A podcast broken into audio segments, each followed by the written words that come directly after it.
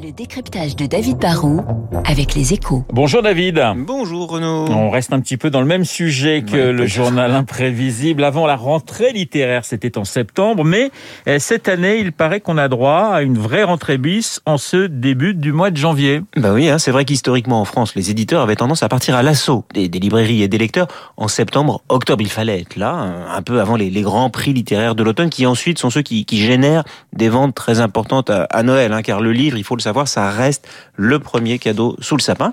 Mais depuis quelques années, il y a une tendance à la rentrée d'hiver devient de plus en plus importante et stratégique. Et cette année, on peut même dire que la rentrée de janvier est exceptionnelle, hein, puisque derrière le Welbeck dont on vient de parler et dont tout le monde parle et qui sort aujourd'hui, bah, ce sont d'après les calculs de Livre Hebdo, 545 romans qui vont sortir dans les semaines qui viennent. On n'avait jamais vu ça depuis presque 10 ans et surtout 545 en janvier, c'est plus que les 521 de la rentrée d'automne. Alors comment David s'explique ce boom des sorties de livres en hiver?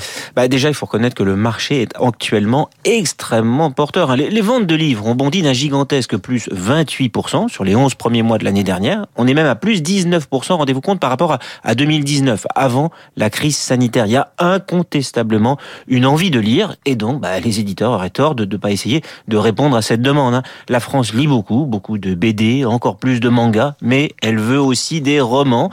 Les maisons d'édition sont presque toutes parties pour dégager cette année des résultats absolument records. hein. Un Welbeck, il faut le savoir, hein, chez Flammarion par exemple, c'est un tirage initial d'au moins 300 000 et c'est souvent plus d'un million d'exemplaires. C'est deux ou trois prix Goncourt avec un seul bouquin. Mais pourquoi se précipiter maintenant? Bah, là, je pense qu'il y a du, du- du conjoncturel et du, du structurel. Le conjoncturel, c'est qu'on est en année Covid et en année présidentielle. hein. Le Covid, depuis 2020, a pesé sur, les lancements. hein. Certains romans ont été retardés. Il y a eu un peu un embouteillage et donc bah, il y a des stocks de nouveautés à, sortir. Et les éditeurs savent, en plus, l'histoire leur a montré qu'en qu'en année présidentielle, les médias vont moins parler littérature. Ça sera donc plus dur pour les auteurs d'émerger quand les gens ne vont plus parler que de, de politique. hein. Il faut donc sortir les nouveautés maintenant. Après, ça sera un peu trop tard.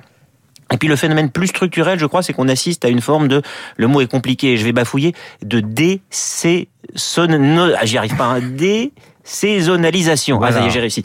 Du monde de la culture. hein. Historiquement, vous vous souvenez, hein, on sortait jamais un grand film en été. hein. Les, les- les chaînes de télévision ne faisaient que des rediffusions pendant les vacances et on sortait les livres à la rentrée des classes. Mais aujourd'hui, avec Netflix, avec les réseaux sociaux, avec les smartphones, les iPads, bah, la culture ne s'arrête jamais.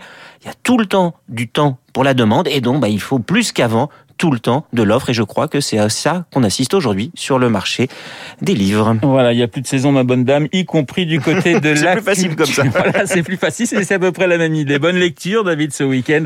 Le décryptage de David Barou sur l'antenne de Radio Classique. Je vous rappelle mon invité à 8h15, le politologue Jérôme Fourquet, et puis Esprit Libre à 8h40 avec Cécile Cornudet et Alexis Brézé. Cécile Cornudet des Échos, Alexis Brézé euh, du Figaro. Tout de suite.